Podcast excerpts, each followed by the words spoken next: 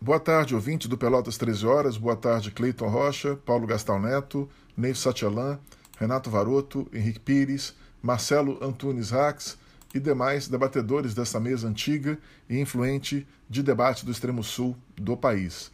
Bem, eu vou falar hoje sobre a inflação e, particularmente, o preço da cesta básica, que vem acumulando uma alta aí de 25% ah, em Porto Alegre. Né? A cesta básica gaúcha, tomando pela média de Porto Alegre, subiu 25%. Né? Esse valor é quase três vezes maior do que a inflação média do período que foi de 9,22%. Estou pensando aí num período de julho a julho, julho deste ano até o julho, julho do ano passado, de julho de 2020 até julho de 2021. Né? O IPCA, a inflação subiu 9,22% e a cesta básica em Porto Alegre subiu 25%, quase três vezes o valor da inflação. Né? E o consumidor gaúcho tem que gastar hoje R$ 642,31 para levar para casa alimentos básicos. Eu não estou falando ainda de moradia, de transporte, né? as outras despesas, vestuário. Estou né? falando só de cesta básica, alimentação. E esse montante equivale a 63% do salário mínimo vigente. Em São Paulo, para você ter uma ideia, na cidade de São Paulo, a cesta básica paulistana chegou a 1.064 que é praticamente um empate com o salário mínimo. Né? O salário mínimo do, do, do consumidor paulistano dá para pagar somente a cesta básica. Né? E aqui, no, em Porto Alegre, o salário mínimo compra 60, uh, uh, é preciso gastar 63% do salário mínimo para comprar uma cesta básica, quer dizer, um valor muito elevado. Vários preços da cesta básica subiram muito, caso do feijão, por exemplo, de julho a julho também subiu 38%, praticamente 37,61%. O arroz subiu 53,25%, o óleo de soja 98,57%, praticamente 100%. Né?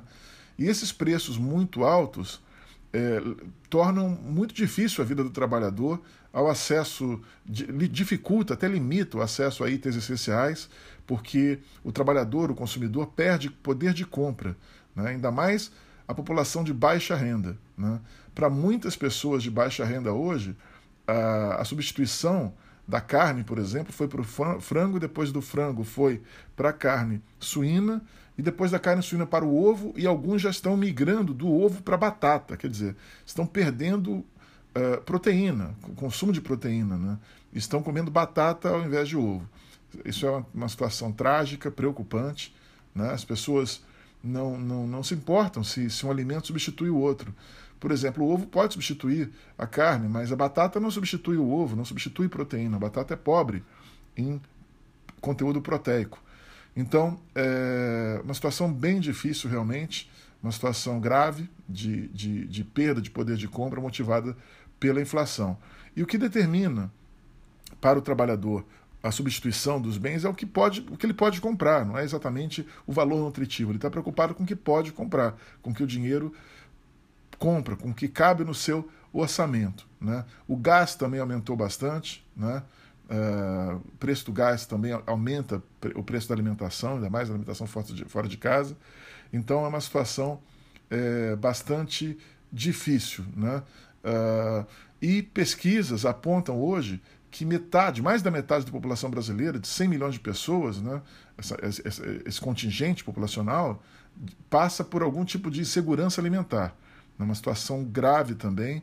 E Talvez antes de, de, uma melhora, esse cenário pode piorar ainda um pouco, porque temos aí o custo da energia, o preço do gás também, combustíveis, tudo isso impacta no preço dos alimentos. O, o dólar também, que está em alta, que aumentou os insumos que são utilizados para produzir esses alimentos, fertilizantes, adubos, etc., defensivos agrícolas, e isso realmente é uma situação bastante grave. Uh, reparem que não é um aumento isolado né, né, de preços na cesta básica. Não é um aumento do chuchu, do tomate, do arroz só.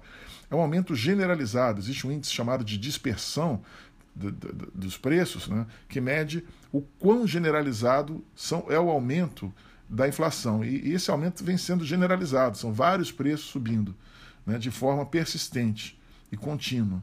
Então, isso realmente é preocupante. O Banco Central está aumentando taxa de juros para controlar esse fenômeno inflacionário e vamos aguardar, esperamos que isso se resolva nos próximos meses para o bem da população mais carente. Obrigado por me ouvirem, até o próximo podcast.